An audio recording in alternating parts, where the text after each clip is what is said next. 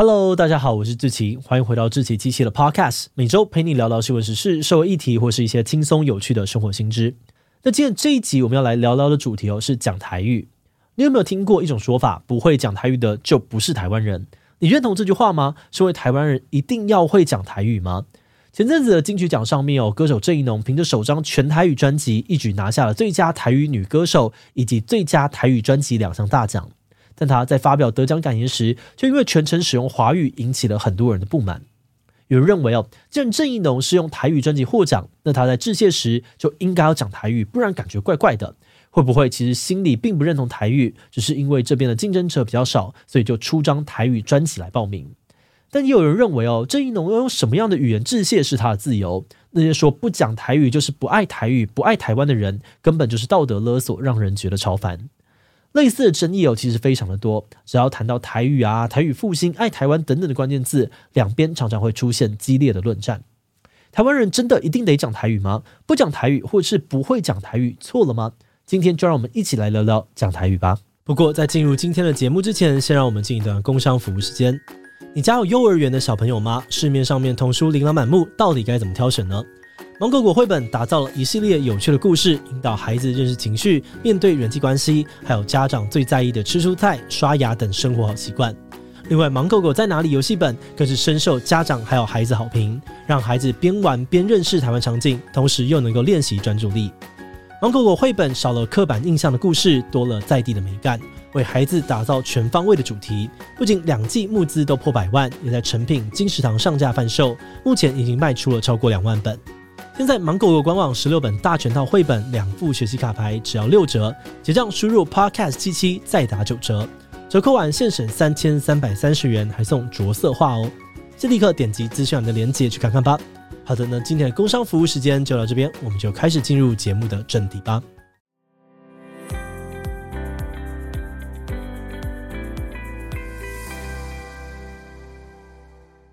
首先，我在开始讨论之前，我们要先来定义一下所谓的台语到底是什么。一般来说呢，台语这个词可能包含了三种不同的意义。第一种就是字面上面的意思，也就是台湾人在用的语言，这可能包含了华语啊、闽南语、客语，还有原住民语言等等，广义上面都可以被理解成台语。而第二种意思呢，则是指中国福建南方的语言，同时又被称作是闽南语。最后第三种意思呢，指的是闽南语在台湾很多年，逐渐吸收了原住民语啊、日语等等外来语之后，在台湾转变成了一种独特语言。比如说呢，把面包念成胖，那原本的闽南语并没有这样的说法，因为这其实呢是从日语的这个胖来的。那也因为这种台语哦有经过一定程度的方言化，所以有人会说它是台湾闽南语。但也有人批评哦，用台湾闽南语呢是自我矮化，应该直接讲台语就好了。这些人主张呢，日治时期的台湾总督府就已经用台湾话或者是台语来指涉这种语言，而至于闽南话这个词呢，则是比较晚才在台湾出现。所以台语才是最正统的用法，但这样的话哦，第三种台语跟第一种台语的意思好像又很容易搞混。所以目前国家语言整体发展方案呢，决定用台湾台语这个名字来称呼第三种台语。而这几位的讨论方便哦，接下来我们所说的台语指的都是第三种台湾台语哦。好的，那定义确认完了，接着呢，我们就可以来讨论看看，为什么现在有没有讲台语这件事情会成为一个很敏感的话题。我们都知道，台湾最早的居民呢是原住民，但大概从十几世纪的这个郑成功时期开始，有越来越多的中国福建的汉人移居台湾，所以台湾的人口结构啊，主流的语言也因此产生改变。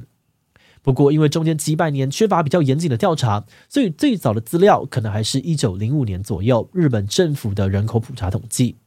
根据当年的数据显示，当时台湾有八成的人都讲台语，这个趋势也延续了好几十年。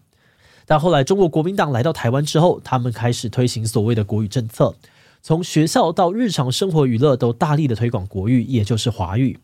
至于其他的语言呢，则受到了严重的打压。如果学生在学校说了其他的母语，可能就要挂狗牌、罚钱、跑操场。广播电视上面呢，每天只能够出现一个小时的台语节目，台语歌一天只能够唱两首。那在这样子的政策之下，台湾使用台语的人口开始大幅的降低，还出现了非常明显的断层。二零二零年，行政院的统计资料显示，主要使用台语的台湾人只剩下三十二 percent，不到华语的一半。二零二二年文化部的台湾本土语言调查报告中也提到，如果是超过四十岁的台湾人，有九成都听得懂台语，超过八成的人会讲，但四十岁以下哦，听得懂的剩不到一半，会说的更是不到四成。很多人担心，要是再这样下去，三四十年之后，台语很可能会完全的消失，或是变得非常非常小众。那么，假如台语消失了，台湾又会有什么样子的改变呢？语言学家认为，哦，台语消失可能会导致两个问题。首先，从文化价值来看，一个语言的消失就等于是一个文化的消失。如果台语消失，就代表不会再有人讲台语、用台语演戏、写诗或创作。大家也会越来越难理解从前的台语作品，无法体会前人的生活感受或思考方式。整个台语族群的文化，甚至是记忆，都会直接面临失传的困境。而另外，语言的工具性价值也不该被忽视。不同的语言可以相互刺激，进而激发人类的创造力。有研究发现哦，长期使用双语啊，或是多语的人，可以延缓失智症发生的时间。所以，如果失去语言多样性，对人类的影响可能超乎想象。而且，除了语言学家的观点，在台湾呢，复兴台语呢，还经常带有转型正义的意涵。有人认为，过去国民党的国语政策让很多四五十岁以下的台湾人失去使用母语的自然环境，甚至会把说台语当成是一种粗俗、没有文化的象征。所以，现在政府投入资源复兴台语，洗刷过去台语被打压、被丑化的污名，是转型正义重要的一环。那在很多支持这个立场的人眼里，如果有人可以在金曲奖这个华语为主的舞台上面多讲台语，就有机会翻转过去那种台语不文明的印象，甚至是让年轻族群认识到台语的美丽，愿意主动接触台语。但是另外一方面，也有不少人呢对这样子的说法并不认同。针对台语到底应不应该要保护、投入资源来复兴，主要可以分成以下的几种看法。首先，有些人认为哦，语言会消失其实很正常。在全球化的浪潮之下呢，平均每个月都会有两种语言从这个世界上面消失，虽然有点可惜哦，但可以看作是一种自然趋势。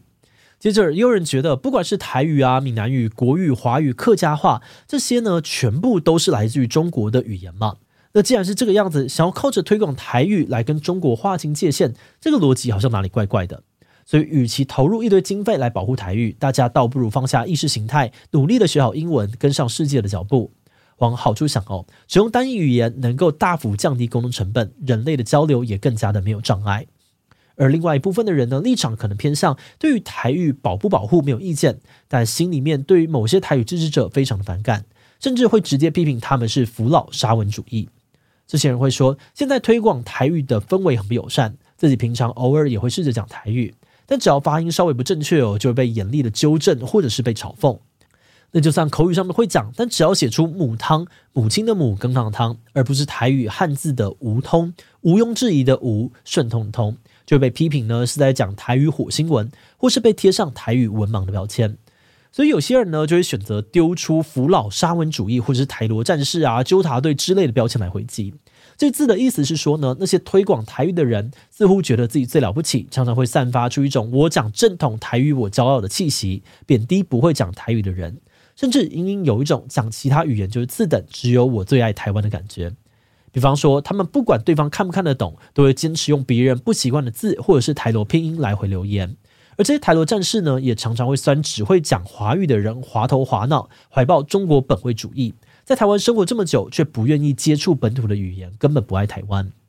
但是，就招来了其他人批评哦。如果要说台湾最本土的语言，那应该是南岛语族的语言。尤其现在我们是个多元族群的社会，直接贬低其他的语言，这样子真的有比较爱台湾吗？而且纠正别人的态度这么的严格哦，反而会吓跑其他对于台语有兴趣的人，让大家更不敢接触。不过针对批评呢，这些致力于复兴台语的人，他们也有话要说。这些人表示，想要积极的复兴台语，主要可以分成政治跟教育两个层面的考量。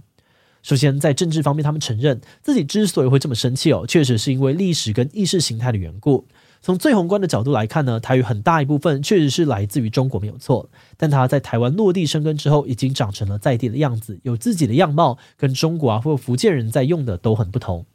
所以，中国国民党政府当年的国语政策很明确的呢，就是在刨根台湾人的文化，清洗台湾的民族认同，这点不应该被忽视。而台语元气大伤之后，现在要挽救，可说是困难重重哦。过程当中呢，还是不断出现权力不对等的感觉。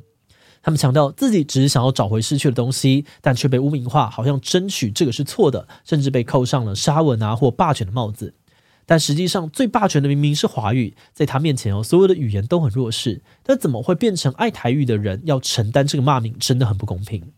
那除了从政治角度出发以外呢，积极推广台语的支持者当中，也有人试图从教育的角度来回应刚刚的质疑。像是教育部台湾闽南语常用词词典的这个总编辑就认为，如果我们只会说台语，但不注意用字跟符号，那么台语其实是很难成功保存的。